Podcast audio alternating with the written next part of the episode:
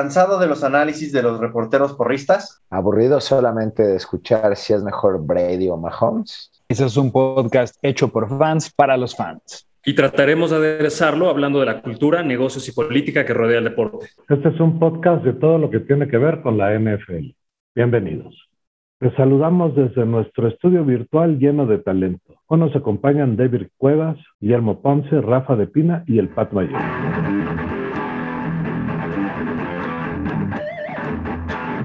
Pues vamos a dar un repaso de quién quedó arriba en la tabla de pronósticos para la semana 4.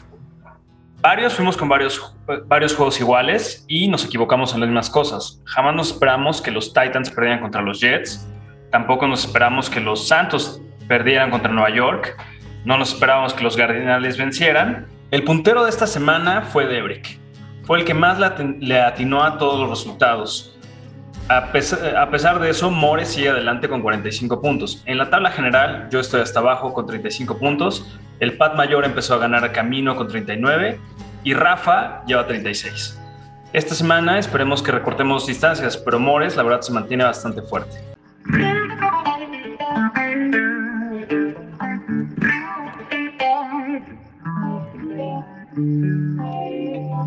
Hoy quiero empezar a platicar con ustedes de, bueno, el juego que me, que me tocó analizar a mí fue los Pats contra los Buccaneers la semana pasada. Pero hay un tema que me parece bastante relevante que creo que nos atañe a todos los que somos de todos los equipos. Y este tema tiene que ver con la neurociencia de por qué somos fans de los deportes, por qué somos fans de los equipos. Y la verdad es muy interesante, pero todos tenemos una conexión neuronal muy fuerte para formar parte de, un grupo. Y ese, y ese sentido de pertenencia lo hacemos relacionándonos con, con, los demás, encontrando ideales, encontrando propósitos, encontrando imágenes que nos hacen sentirnos cobijados por otro grupo. Entonces, está en lo más profundo de nuestro cerebro y en lo más profundo de nuestra química buscar estas relaciones. Y en los deportes es un excelente lugar para encontrarlo. Entonces, este juego era pues obviamente bastante importante porque gente que creció viendo a Brady, que casi casi puedo decir que fue el único coreback que conocía de los Pats.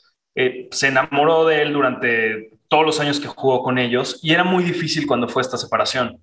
Pero yo les quiero decir que por mi parte pasó algo que fue a lo mejor como que acabó un ciclo.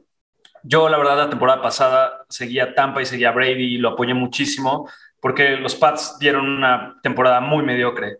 Pero el juego de lunes sentí todo ese sentimiento que había relacionado durante tanto tiempo de pertenecer a un equipo. Y la verdad es que mi corazón se volvió hacia los Pats, que admiré mucho eh, la valentía de Brady en varias jugadas que normalmente no hace, pero esta vez, eh, pues la verdad creo que fue un juego ya como desenamorarme de él y empezar a querer más a los Pats otra vez. Sin duda, yo creo que, como lo que dice Memo, yo creo que era un juego totalmente ajeno a lo que realmente deberíamos estar buscando en un partido. Yo honestamente todos saben que soy fan de los Pats desde hace mucho tiempo, incluso desde antes de Tom Brady, pero sin duda tengo un cariño especial por ese compadre. Es un güey que nos llevó muy lejos en, todos lados. Y sin embargo, ahí me di cuenta que neta sí puedo llegar a odiar deportivamente a Tom Brady. De verdad, cuando estaba yo viendo el partido, tiene razón Memo, yo amaba a los Pats y estaba de verdad, estaba deseoso que perdiera Tom Brady es algo que también en el estadio, no sé si vieron el partido, cuando salió Tom Brady al principio lo abucharon como nunca, mientras jugó lo abucharon como nunca, cosa que además él este, aceptó como, como buena, vaya, lo, lo, apreció, ¿no? Aprecian que haya un odio futbolístico, pero al final cuando se terminó el juego hubieran visto la fila de gente que estaba formada para hacerle, darle las gracias, es un, vaya, fue un, un homecoming para Tom Brady, ojalá que en algún momento podamos ver a Tom Brady otra vez con el uniforme de los Pats retirándose y recibiéndose su jersey rojo. Pues yo creo que eso no va a pasar porque cuando los equipos dan vuelta a la página, hay que darle vuelta a la página, como con muchas cosas en la vida. Ahora, este juego, yo la verdad es que no lo vi, tenía sentimientos encontrados. No, no con Tom Brady, sino estoy como enojado porque veo muy ineficaces a los Patriotas, porque yo sigo enojado porque desperdiciamos un año con Cam Newton, pero bueno, ahí estamos. Ahora, Mac Jones, sin ser la maravilla, pues tuvo un buen juego y estuvimos a punto de ganarle a Tampa Bay en nuestro estadio. Así que hay esperanza todavía para los Pats. Yo sinceramente no comparto esa idea de que un jugador me traicione y después seguirlo amando. Mm. Eh, para mí, y lo hemos visto en varios equipos, así de fácil, mi jugador favorito, que es este Barry Sanders, siempre jugó en un equipo bastante mediocre y aún así es de los mejores corredores que ha habido. Jim Brown, que es de los mejores corredores que ha habido, siempre jugó en los Cleveland Browns.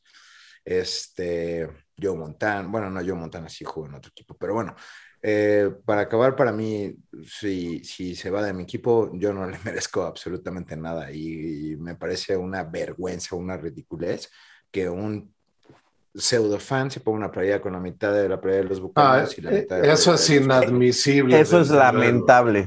Lamentable. Entonces, pues, este, digo, ahí la verdad es que yo no, no, no comparto esa parte.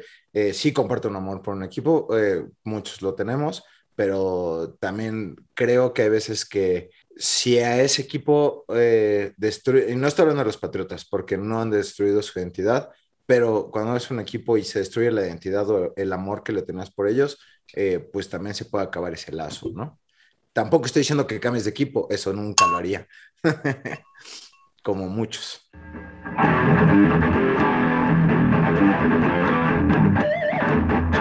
A mí me toca hablar del juego de la semana pasada entre los Rams de Los Ángeles y los Cardenales de Arizona.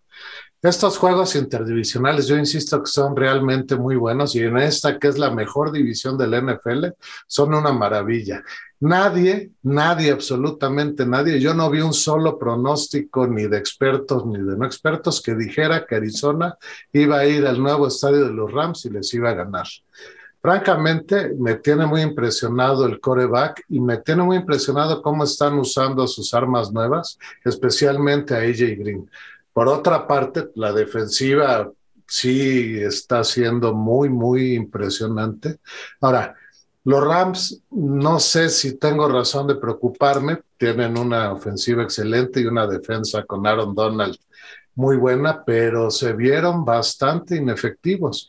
El duelo de la próxima semana va a ser muy interesante para ver qué van a hacer. Eh, estuvo buenísimo el juego, eh, los primeros dos cuartos. Después del segundo cuarto, eh, bueno, en el segundo tiempo más bien, eh, los Rams se vinieron para abajo, como que Matt Stafford ahora sí le tocó un juego difícil y le costó un poco de trabajo. Eh, igual, como dice el Pat Mayor, no, no podemos tomar este juego de, de una referencia porque número uno es divisional. Y número dos, todos tenemos que saber, nunca lo habíamos comentado creo que en este programa, pero el primer tercio de la NFL es conocer a tu equipo y hacer ajustes. Entonces, eh, pues ya veremos el juego en Arizona, cómo, cómo, cómo pasa. Todavía falta tiempo para que, para que lleguemos a ese momento, pero yo no me preocuparía. O sea, si le voy a los Rams o me fallece por lo que sea, no me preocuparía. La verdad es que eh, los Rams tuvieron dos, tres fallos. Eh, no apareció Cooper Cup, no apareció Woods. El que apareció fue Van Jefferson. Eh, Tyler Higby no tuvo tanto, tanto, tantos targets. Entonces, y por el otro lado, Arizona, Arizona está jugando increíble. La defensa, creímos el primer juego que había sido algo especial. No, no, no. Digo, no van a dar juegos con esas estadísticas todos los juegos, pero eh, pararon a los Rams que parecían imparables. Entonces, Oye, David, ¿viste que, hoy corrieron a patadas a Jamie Collins de los Cardenales? ¿Y ya vieron quién lo contrató? No, Los- no, no. eso Los sí no- Pats, papá. Los Patriotas de Nueva Los Inglaterra Pats, lo papá. agarran de regreso, cosa, cosa que es un error, pero sí, regresemos al partido. Regresa Jamie Collins a los Pats. Yo tengo un poco, eh, un poco diferente mi, mi comentario con lo que dice Debrick. Sin duda creo que fue un partidazo. Los dos dieron un partidazo y Arizona, insisto, otra vez, para los que escucharon los podcasts de las primeras semanas, insisto, Kyler Murray es un chingón. No, no, no es la basura que pensábamos, es un pinche chingón. Pero en este partido, yo estoy intent- intentando ver, o estoy empezando a ver esa tendencia de Sean McVay a la baja cuando los partidos se le empiezan a complicar. Ya lo hemos visto en varias temporadas. Lo vimos en el Super Bowl contra los Patriotas, donde perdieron el Super Bowl. Mejor ni hubieran ido a jugar. Ese Super Bowl lo perdieron nada más a la hora que salieron a jugar. Pero, sin embargo, Sean McVay, ojo, los fans de los Rams tienen que estar seguros, como dice Deb, van a llegar lejos, Pero ojo, si Sean McVay no empieza a tomar decisiones en el momento indicado, no van a poder llegar a instancias como los años pasados. No van a llegar. Sí, estoy de acuerdo. Se le fue el juego en el segundo cuarto, si no mal recuerdo ahí. Y, y, y, no es una cuestión de que haga cosas mal, ¿eh? es cuestión de que no sabe ajustar lo que tiene que hacer. No sabe cambiar lo que tiene que cambiar.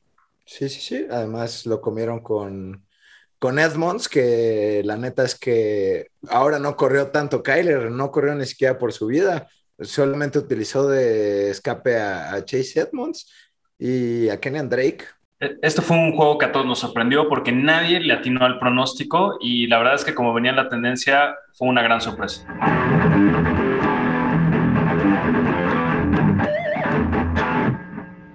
Mores la semana pasada escogió hablar de los Chargers de Los Ángeles contra Las Vegas.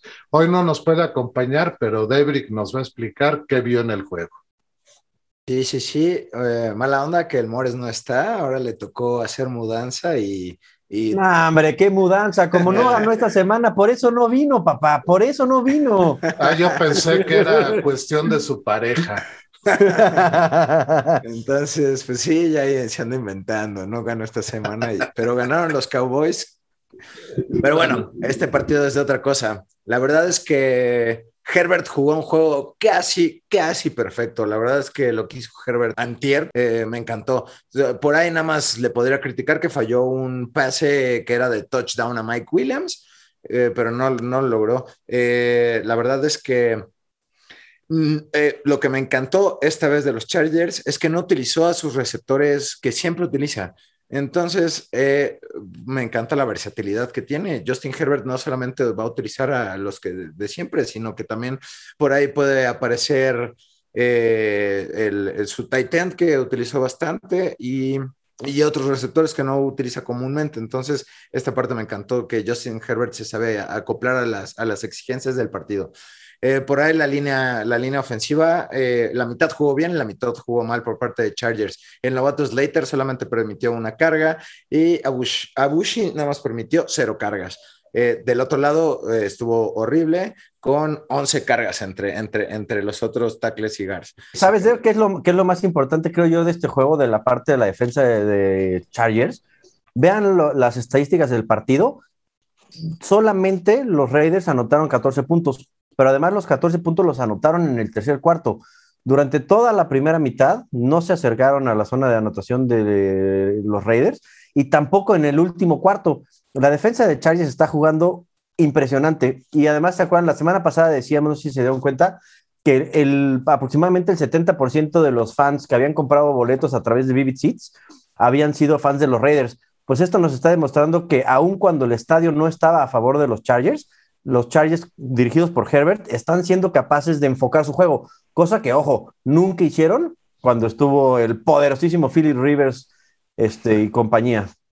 ¿Cuál poderoso, güey? Sí, justo ahorita iba a hablar de, esa parte.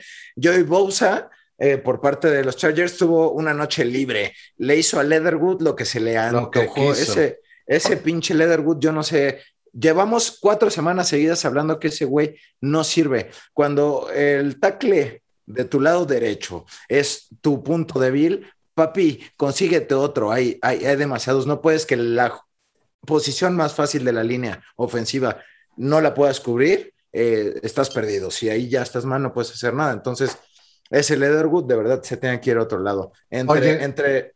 Sí, sí, sí. Oye, ¿y David Carr cómo lo viste? Perdón, Derek Carr. A David Carr no lo viste porque solo escribe, pero a Derek yo lo vi como el mediocre coreback. siempre. Es, Es, el nivel de Philip Rivers, vamos a, para hablar así como con la comparación que da No es un mal coreback, pero difícilmente pareciera que alguna vez va a ganar algo. Eh, por otra parte, a mí el que me impresiona mucho es el tight end de los Raiders, ¿cómo se llama? ¿Wayland? Darren Waller. Darren Waller. Ese cuate, qué bueno es para desmarcarse, ¿eh? no solo para bloquear. Cuando corre trayectorias, se desmarca súper bien. Sí, sí, sí. A mi gusto, Darren Waller es el segundo mejor tight end. El primero debe ser Kelsey. Kelsey, sin duda. Ese es de otra liga. Ahí lo que decía Rafa es que todo el impulso que traían los Raiders y todo lo que su afición estaba empujando en los primeros juegos se cayó en este. La verdad es que fue un juego malísimo de los Raiders y daban pena. Era lastimoso ver que no podían hacer nada y que perdían el balón tan rápido. Entonces. Pero además, si te fijas en las estadísticas de Carr, no nada más es un tema del equipo en general. Carr se veía chingón, era un quarterback de élite, porque había jugado contra los Steelers primero y creo que también había jugado contra Miami, en los cuales en los dos partidos casi había llegado a las 400 yardas va, se planta enfrente de Bozo, se, parte, se para enfrente de un equipo bueno, no llegó ni a la mitad de las yardas, tiene menos de 200 yardas, solamente dos touchdowns y una intercepción. Es decir, redujo a la mitad de un madrazo al 50% todas sus estadísticas con tan solo tener un equipo enfrente como los Chargers, que ojo, no es un equipo bueno, pero tampoco es un equipo. No es un equipo de, los mejores. Para nada. No bueno, es y aquí, y aquí va a decir: nada más acuérdate, Rafa, que las defensas ganan campeonatos. Solo también esperen. Recuerden que el primer partido que ganó Raiders fue contra Ravens. Eh, la defensa de Ravens no es un flan. Eh, y digo, está bien que Derek Carr no haya lanzado otra vez 300 yardas, pero bueno, aquí el problema, a mi gusto, al menos a mi forma de ver el fútbol americano, fue que tampoco Josh Jacobs hizo nada. La, la, línea ofensiva de los Raiders no hizo absolutamente nada. Y ese fue el gran, el gran problema del partido. Cuando, cuando Derek Carr tuvo la oportunidad de hacer algo más en el juego, se le vino la presión y se vino el Derek Carr de toda la vida.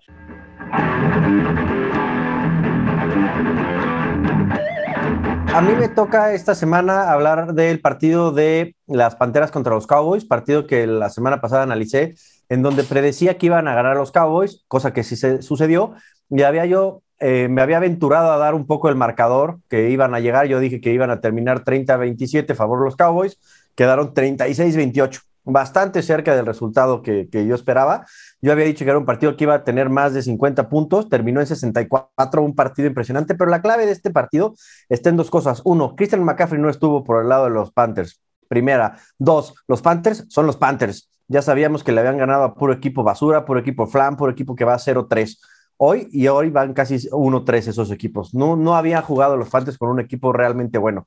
Ahora, por otro lado, la clave, sin duda, es cuatro touchdowns de Prescott, pero escuchen, no son cuatro touchdowns nada más, es el uso de las armas de Prescott que tiene con todos los demás. Amari Cooper, Schultz, Wilson y Jarvin, cada quien tuvo un touchdown. Supo repartir el partido hacia todos los lados. Y por otro lado, sigue en sorpresa y sigue avanzando, sigue avanzando. Ezequiel Elliott, 143 yardas, sin touchdown, pero 143 yardas. Ahí va, sigue avanzando. Los, los Panthers son la basura que pensábamos que eran. No son un equipo 3-0, son un equipo este, probablemente 0-3, pero ojo, pues había jugado contra equipos que hoy van 0-3. Entonces era una realidad que no era la suya. Le estás dando durísimo a Darnold y la verdad es que en el último cuarto a mí me gustó cómo trató de salvar el juego. Fue una lástima que se pusiera las pilas hasta el último cuarto.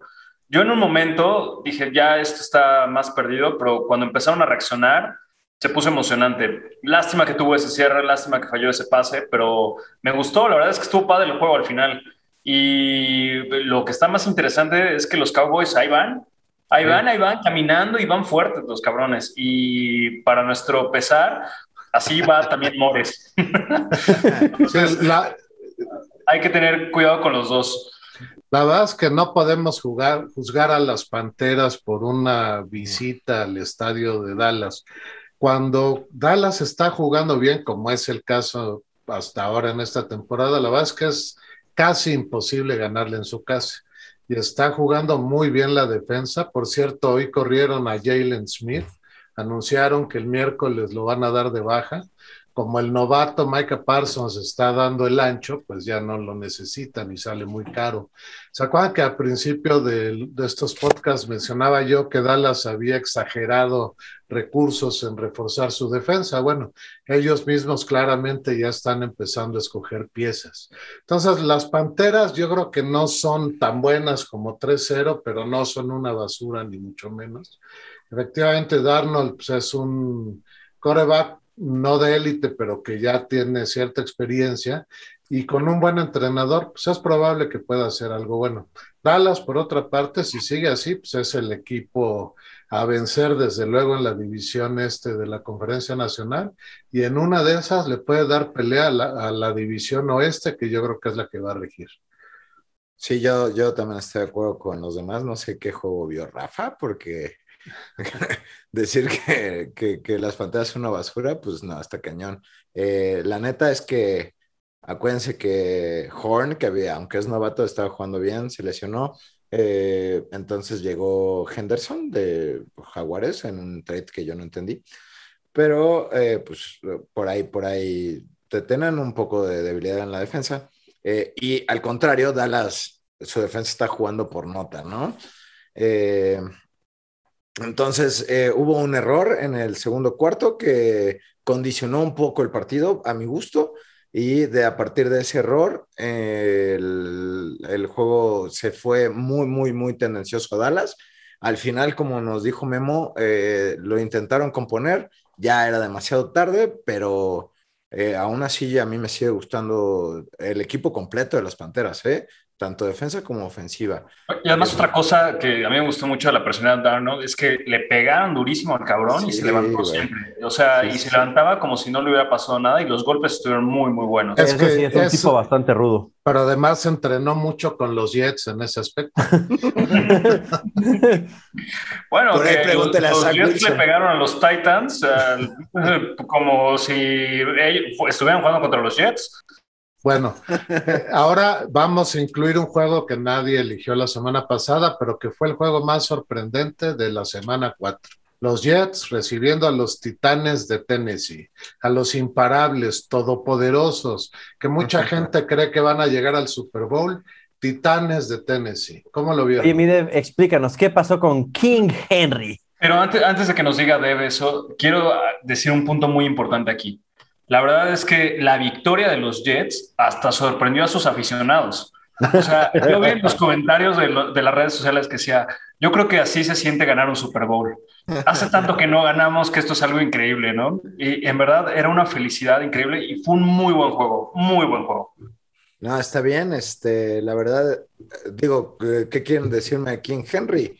Se mamó 160 yardas y un touchdown, eso, güey cualquier güey lo que sea. Contra los Jets. Sí, güey, contra los Jets, que no tenían a Brown y no tenían a, a, Julio Jones, güey, que no tenían nada a la ofensiva más que él y sabían que todos que iba a correr de Henry todas las jugadas. 33 acarreos. Contra güey, los pretexto, puede güey. pasar ¿Qué eso? pretexto, güey? Ganar no quiere decir que juegues bien o no. No, lo, lo que es impresionante es que también No ves, que Henry también es humano, cuando después de las golpizas que le meten por seguir avanzando y recorriendo yardas, pues ya le dice al coreback como aguántame tantito. Humano. Y espérame, porque si no, está imposible. El, el tipo es imposible, es increíble. Le dan el balón y avanza, avanza, avanza, avanza. Es un caballito de batalla. Lo fatal fue la defensa. No, no protegieron al coreback y lo Güey. destruyeron. La defensa, ¿qué pedo de, de, de, de Tennessee? No existe. Sí, Neta. la Vasca nunca se ha distinguido por su defensa, ¿no? Ahora, que los Jets con un coreback que no había hecho nada te hagan lo que te hizo Jets el domingo, pues sí deja Ah, mucho que eh, desear. Pat Mayor, eso a mí me pareció un apunte bueno de Jets que hablar. Eh, los pases al downfield de Zach Wilson, todos fueron perfectos, tanto con Corey Davis como con Jamison Crowder. Eh, y a los dos conectó de más de 25 yardas un touchdown. A mi gusto, estamos viendo al mejor coreback que hay de todos los novatos en la NFL, solamente que está en el peor equipo. Y no vamos a ver más grandes cosas de él por eso mismo. Pero eh, la verdad es que a mi gusto, la culpa totalmente es de los titanes. No puedes echarle la culpa a Derrick Henry. No, No, no es a Derrick Henry, es a los Titanes en general. Es estamos, equipo- estamos en zona roja y el que te lleva todo el partido a la zona roja es Derrick Henry y en, en zona roja lo sacas. O sea, ¿qué pedo? Sí, e- e- eso está cabrón, pero ahora fíjate, te ganó un equipo eso que lleva fatal. 20 puntos en el torneo. Los, los Jets habían metido 20 puntos en todos los primeros tres partidos. Un partido con 6 puntos, un partido con 14 puntos y un partido con 0 puntos. No puedes, los Titanes no son tan buenos como pensábamos y parece ser que Henry tampoco es suficiente, así como Janikowski no fue para llevar a los Raiders a un Super Bowl, Henry no va a ser suficiente para llevar a los No, Titanes. güey, de A ver, ninguna- Barry Sanders no llevó a los Leones a un Super Bowl. Ninguna gustaría- ofensiva, ninguna ofensiva unidimensional nunca va a poder ganar un campeonato. Nunca. Y eso es Es muy fácil de defender. Es problema de Tennessee, que tiene jugadores lesionados y no tiene jugadores que los puedan sustituir, así sea a medias. Ahora, por otra parte, yo quiero mencionar algo. Yo nunca he creído en Ryan Tannenhill. Está rodeado de un muy buen equipo y King Henry lo ayuda mucho, pero para mi gusto no es un coreback de élite. Oh, las primeras semanas yo había visto algo que me gustó mucho de él, era la velocidad en la que sacaba los pases, pero esa velocidad no le sirvió de nada esta semana porque entraban como coladera. Era impresionante, parecía que no tenía quien lo defendiera. Y, quiero ahí aportar un poquito como al comentario de Deb, que Wilson está platicando con Rafa y está diciendo que Mac Jones lo que le hace falta es saber moverse. se queda muy parado y no sabe salirse de esas situaciones peligrosas. Es muy tronco.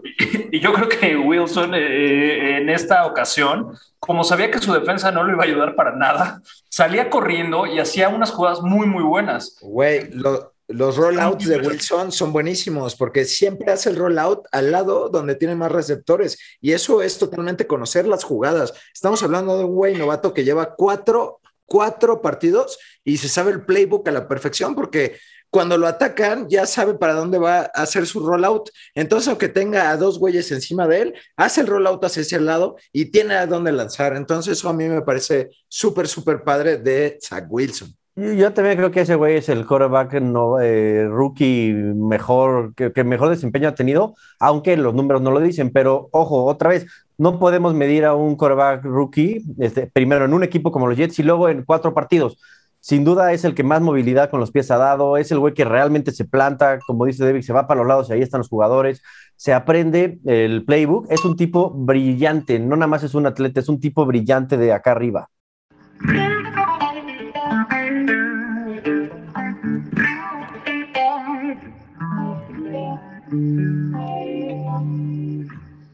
Bueno, eh, vamos a pasar a la sección favorita de, los fans, la que pidieron y la que la neta nos dando buenos comentarios eh, de cosas curiosas de la semana. Voy a empezar con, eh, a mi punto de vista, la asquerosidad que hizo los Ravens.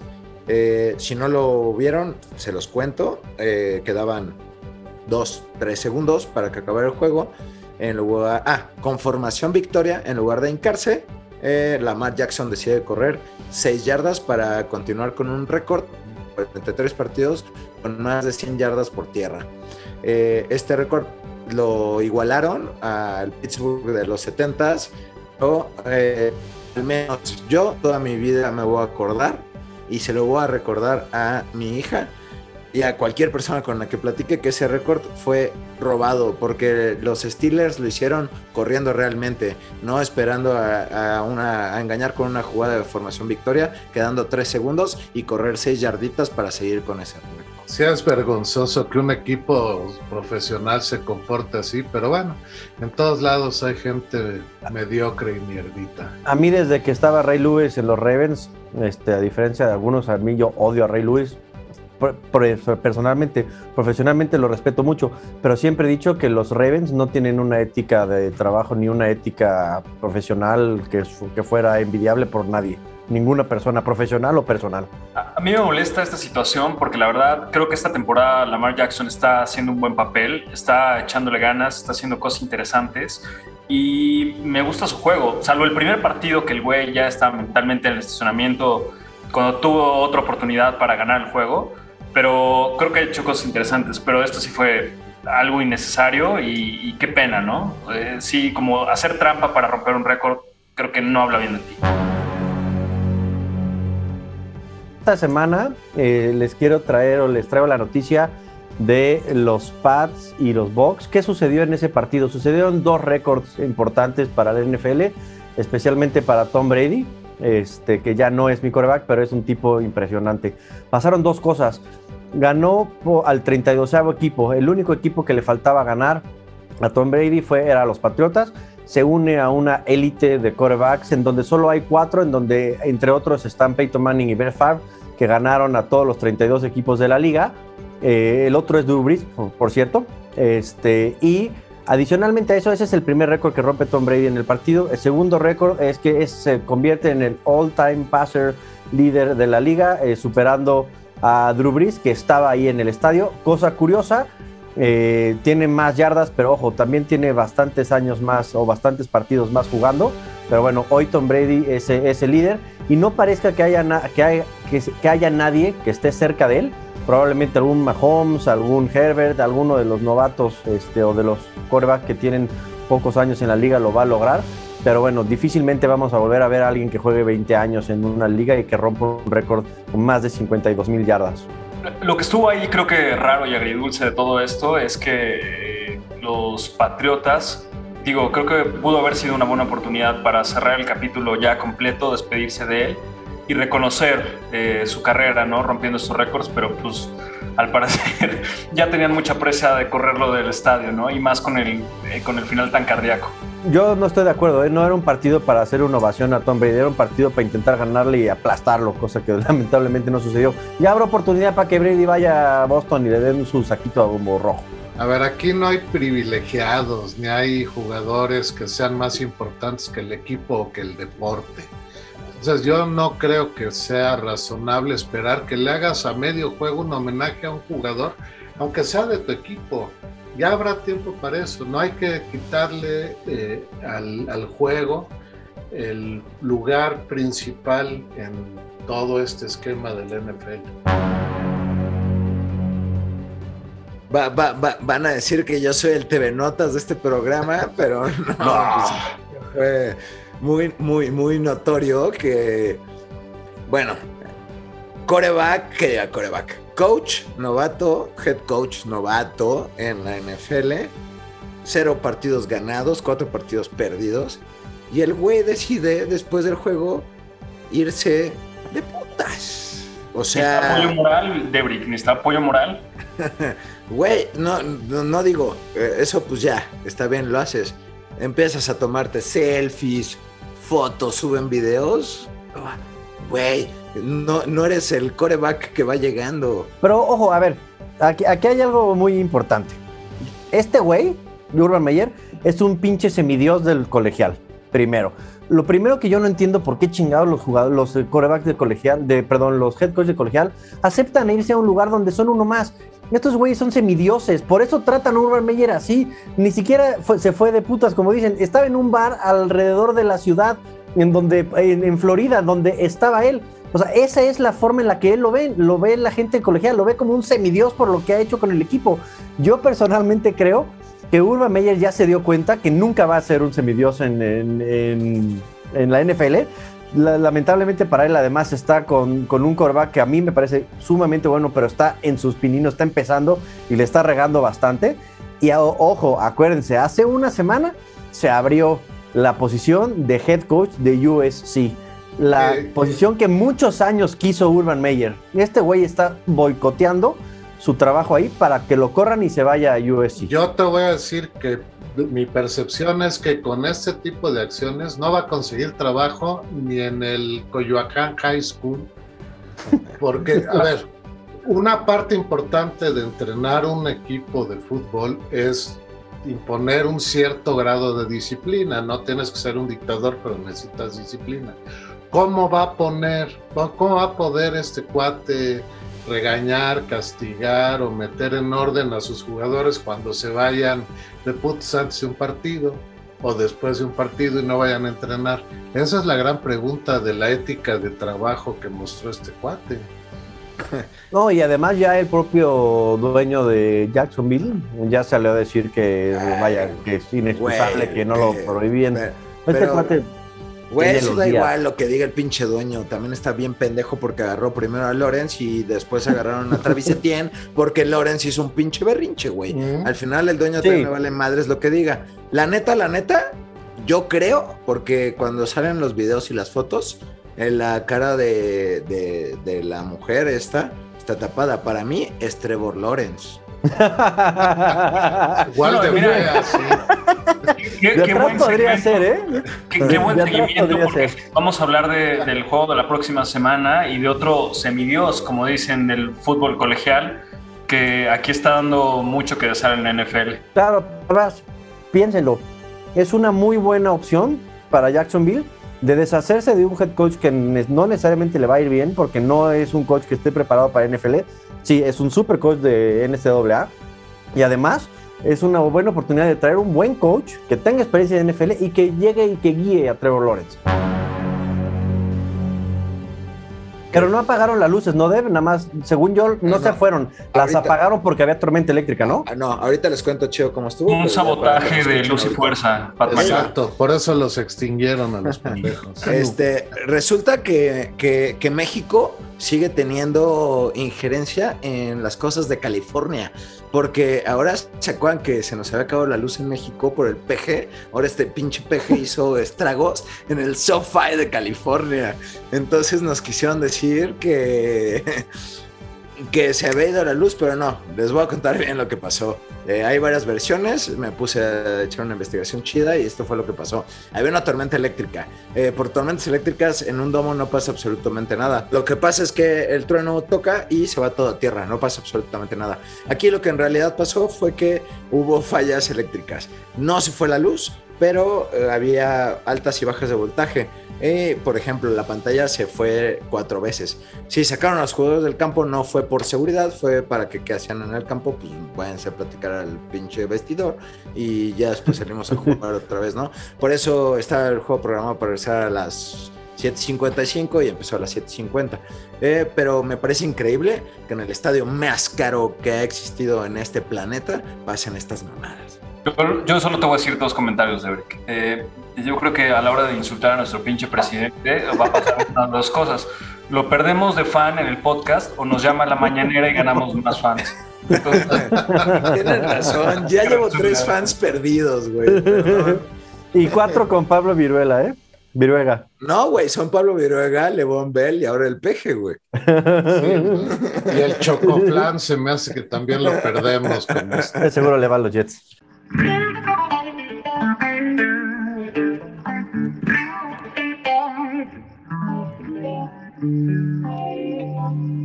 Ok, mi análisis para la semana 5 es el juego entre los Seahawks de Seattle y los Rams de Los Ángeles.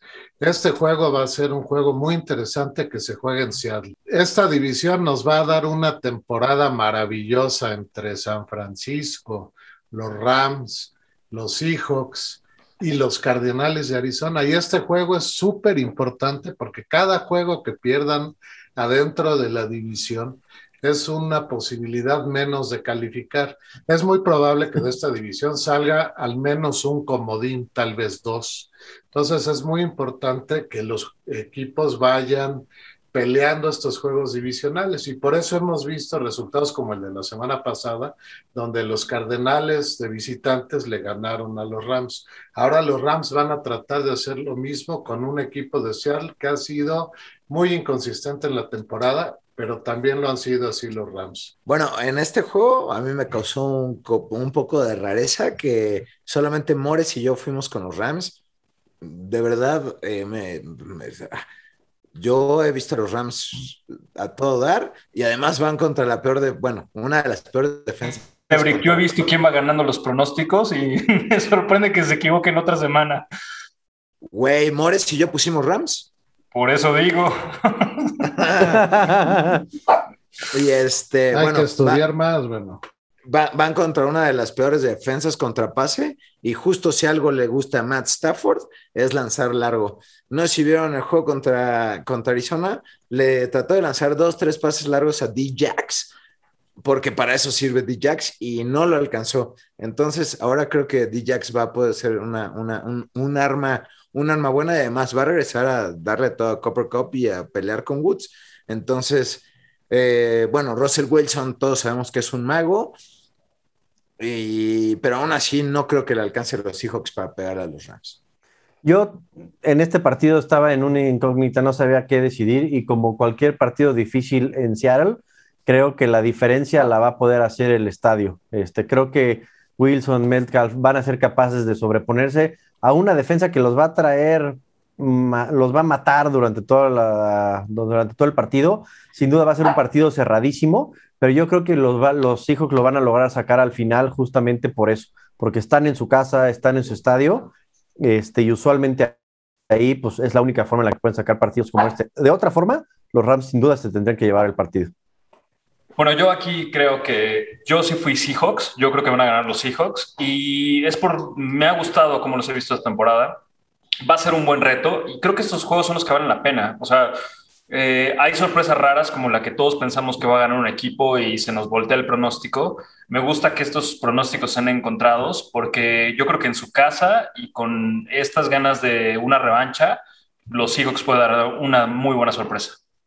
Yo siempre, la neta, voy a tomar en cuenta el factor Pete Carroll. Para mí es algo notable porque Es una liability quiere- muy cabrona. Sí, sí, güey, siempre que quiere inventar algo, eh, pues no le sale, entonces acaba jodido ese güey.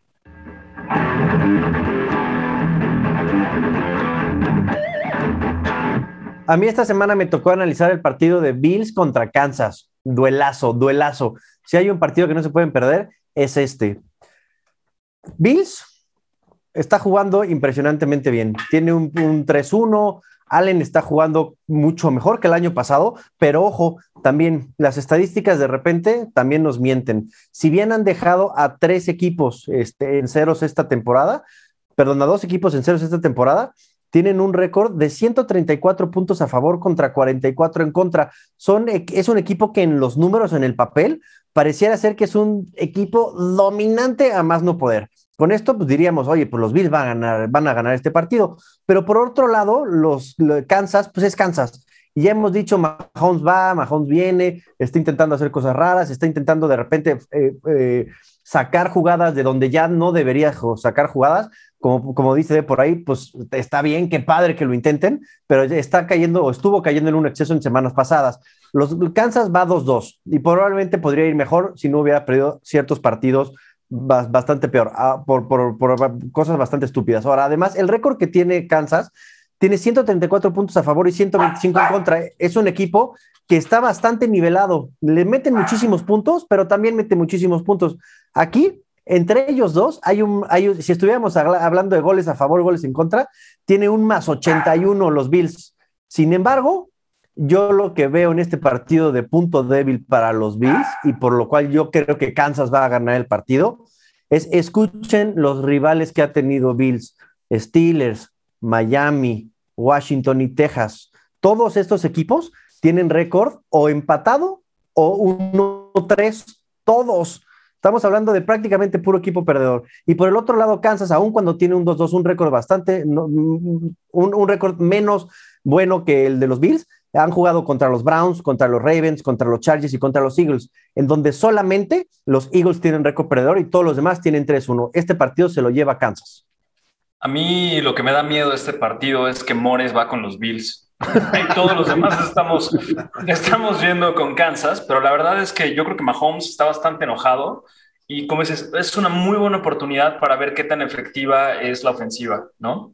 Entonces, eh, los Bills se están defendiendo muy bien. Este partido tengo muchísimas ganas de verlo. Yo creo que va a ser el más emocionante de, de este fin de semana. Y pues a ver, que nos diga el experto y fan de los Bills qué es lo que está esperando.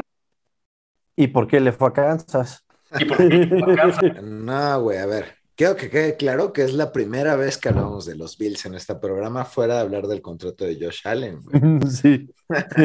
Te obligamos Entonces, a hablar de ellos. Sí, me obligaron esta vez a hablar de ellos, la verdad. Eh, si bien no son la defensa que más presiona, llegan a presionar bastante bien.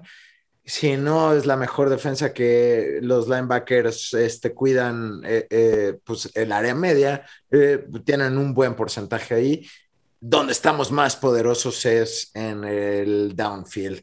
Todos nuestros profundos y bueno, eh, están jugando maravillas, la neta, desde el año pasado. Eh, esto es algo curioso porque el año pasado lo peor y lo más basuroso que tenían los Bills era la defensa, la cual ajustó. Ahora les voy a contar por qué creo que vamos a perder. Si bien la defensa de Kansas a muchos no les gusta, a mí tampoco, pero tampoco creo que será peor. Los Bills no saben anotar. Si, si se voltean a ver los stats que tiene Tyler Bass, son una locura de patadas que mete cada pinche juego. El juego pasado metió una locura de patadas y fueron los pinches tejanos. Entonces, si no sabes anotar, si no sabes meterte a la zona de anotación en red zone, no le vas a ganar a un equipo como Kansas. Por más que Kansas eh, su defensa o por más que Kansas haga bla, bla, bla. Por, por, cierto, no hablamos de un pase que dio Pat Mahomes, de los cuales no le gustan al Pat Mayor y a Rafa, que dio submarino para touchdown, que fue increíble, pero bueno. Tú, cabrón, por abajo, así con el codo volteado. Pero, entonces lo que estás diciendo es básicamente lo que estamos aprendiendo de Kansas, que la mejor, la mejor forma de defenderte de Kansas es teniendo el balón y manteniendo las posiciones largas para que tu defensa no se ah, por él. Es que, es que también es un pedo de los Bills eso, al menos a mi gusto, sus ofensivas no son largas, no corren, güey, absolutamente nada. Su, su, su sistema de juego, de, bueno, de, de, corridas es, es basuroso y es lamentable. Si alguien corre en ese equipo es Josh Allen. Esta temporada no lo ha hecho tanto y Zach Moss, ojalá eh, salga, porque yo siempre he dicho que es un gran corredor, Zach Moss, eh, desde universidad que lo veía ojalá ahora salga y haga algo más. Y, McDermott, que creo que es nuestro peor cáncer, eh, pues sepa, sepa ser mm, al menos con qué ganarle a, Andy Reid, que para mí Andy Reid es el más grande que hay en la NFL ahorita, que la verdad me costaría trabajo. Pues yo también creo que Kansas va a ganar este juego, que sin duda va a ser el juego más interesante de la conferencia americana. Para mí es mejor juego el de Seattle Los Ángeles Rams, pero ya veremos.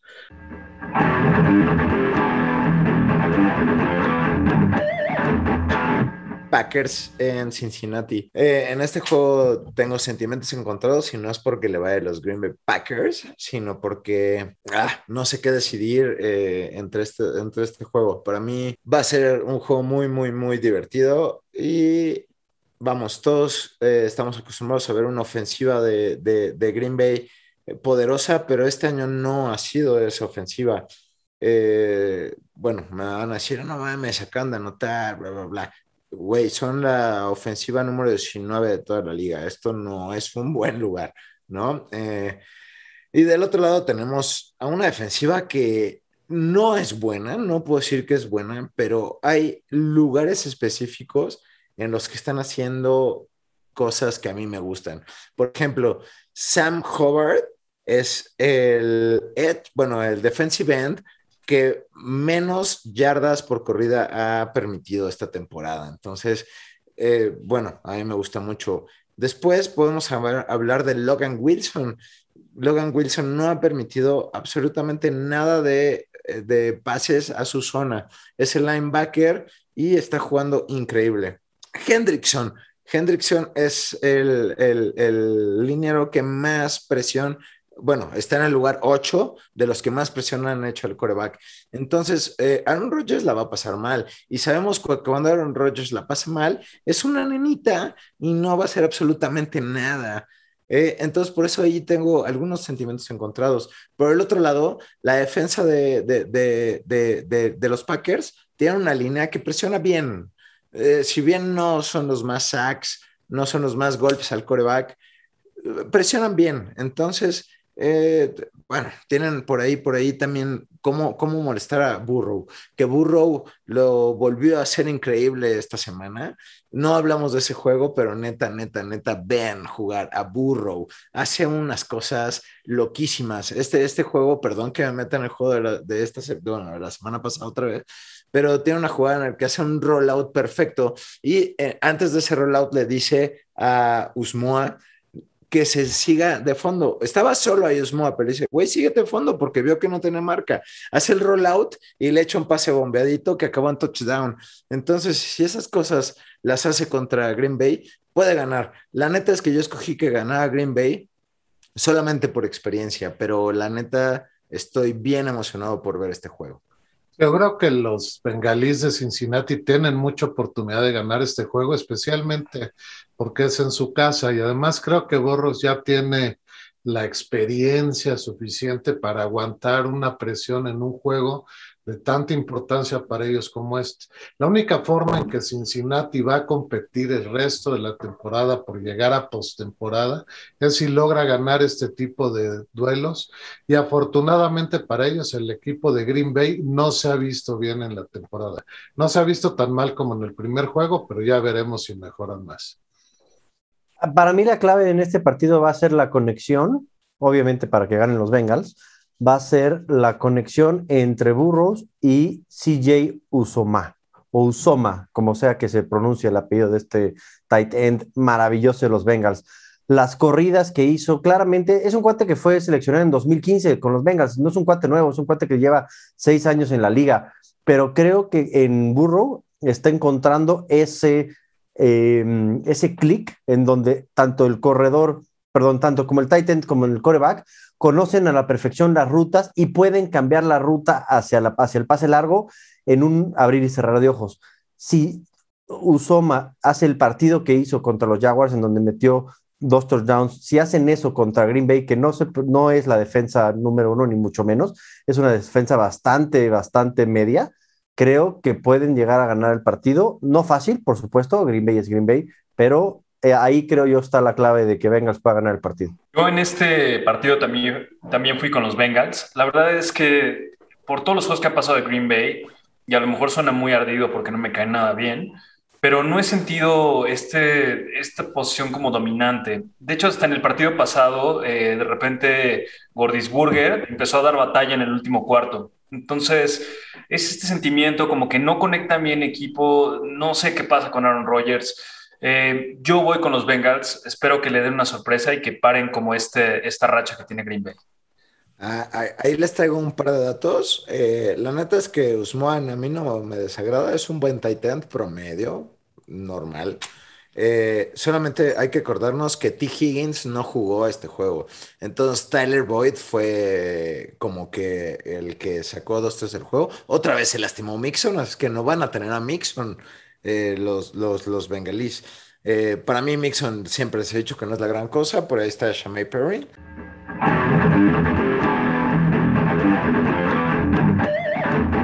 Bueno, a ver, yo escogí hablar del juego de los Jaguares contra los Titanes porque hay un tema que me parece bastante relevante. Eh, cuando haces negocios, una de las cosas más importantes es el momentum y te dicen, una vez que tienes una victoria, tienes que agarrar otra y tienes que agarrar otra y de repente te vas enchufando y las cosas se van haciendo más fácil. Pero el momentum también funciona en tu contra. Y yo creo que los jaguares ahorita están teniendo un momentum terrible. Y algo que está pues bastante interesante es que seas quien seas, si tú estás acostumbrado a ser un ganador y a que todo el mundo te admire y ser el dios del colegial, y de repente te mueves a otra liga pensando que vas a ser la siguiente promesa y simplemente no te salen las cosas, te empieza a destruir psicológicamente. Entonces, yo creo que este, este juego va a ser bastante interesante para Trevor Lawrence porque tiene que, tiene que recuperarse, ¿no? Y anímicamente los Titanes también están bastante golpeados. Tengo que decir, los Jets capturaron a su coreback siete veces la semana pasada. No lo dejaron jugar. Y, es algo impresionante porque esta superofensiva que nosotros consideramos al King Henry, que mis respetos totales, pero siete veces capturaron a tu coreback. Yo creo que este es un buen partido de parte de los Titans como para reajustar su defensa, pensar qué van a hacer y equilibrar otra vez. Yo tengo que salir a dar la cara por Trevor Lawrence y los Jaguars. Creo que el, como dice Memo, el pique es arriesgado. Si vieran el video de Everix, se está meando de la risa de mi, de mi pronóstico. Por supuesto que es un pronóstico arriesgado. En algún, algún momento tiene que ganar Trevor Lawrence. Espero que además sea contra un equipo de titanes que llegó a un punto en el que creo yo que está tocando fondos. Van a tener que reestructurar algo porque claramente King Henry no lo es todo. Ese güey es un dios, pero no va a poder ganar solo.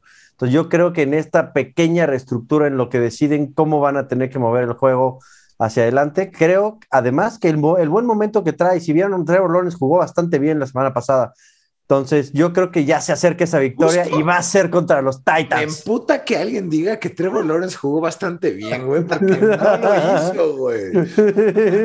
No lo hizo, güey. La neta, la neta, Oh, bueno, hubo un pase que Rafa me dijo, ¿viste ese pinche pase? Un cuarto después le digo, ¿viste lo que es un buen pase al downfield, güey? Obviamente la comparación entre Burrow y Trevor Lawrence. La neta, ese pase de Trevor Lawrence estuvo bueno, estuvo bueno, no puedo decir que no. Pero, güey, un buen pase en cuatro, en cuatro juegos eh, está cabrón. No, para mí no jugó chido. Para mí, el, ese equipo lo movió 100% todo el juego James Robinson. Y creo que Urban Meyer ya entendió que tiene que correr con James Robinson. Entonces, eh, bueno, fuera de, estamos hablando otra vez del juego pasado, pero volvemos a hablar de este. Em, puta, los jaguares son peores que los Jets. Ya saben que les va a correr. No sé todavía el estatus de. Es muy temprano para saberlo, güey. Pero no sabemos el estatus de Julio Jones ni el de AJ Brown. Eh, entonces, eh, independientemente, yo creo que sí van a jugar, pero si no juegan, aunque los jaguares sepan que solamente les va a correr King Henry, a los jaguares sí se los van a chingar. Además, no olvidemos que se lastimó DJ Shark, que a mi gusto es una maravilla de jugador, güey. Yo también creo que los Titanes van a hacer pedazos a Jacksonville. Ese equipo va a acabar mal la temporada porque, bueno, ya hablamos de las excursiones extracurriculares de su entrenador y sospechamos que también del coreback, aunque no se le ve más que la espalda. Pero. el pelito. Por el pelito. Pero la verdad es que sí, o sea, estamos en la NFL y nadie es capaz de echar a perder tan absolutamente todo. Pero las, la distancia luego es tan pequeña entre unos equipos y otros que Jacksonville tendría que hacer muchas cosas para poder competir en esta liga y además no se le ve la mano de quien los pueda guiar. Yo no sé si el coreback es bueno o no es bueno, Trevor Lawrence, pero está en un ambiente que le va a hacer mucho daño a su carrera.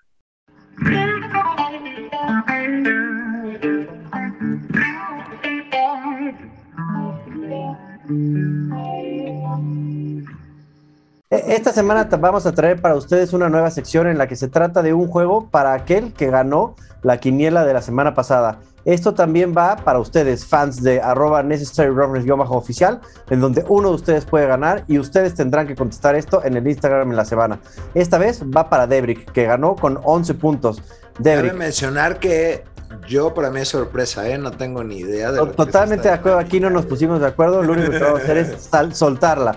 Debrick tiene 30 segundos. Pat Mayor o, Memo, ojo, 30 segundos. Debrick, nos tienes que decir en 30 segundos todos los equipos de la NFL, no las ciudades, los nombres de los equipos que no terminen con una S. Una, dos, tres. 30 segundos. 30 segundos. Para todos aquellos que no lo saben, solo existe un equipo en la NFL que, por cierto, acaba de cambiar su nombre, que se llama Washington Football Team. Football Team es el único equipo que no tiene una S al final de su nombre. O de cariño los WTF. Los WTF. perdí, perdí. Perdí maestro porque neta eh, en mi cabeza hasta dije los puerkins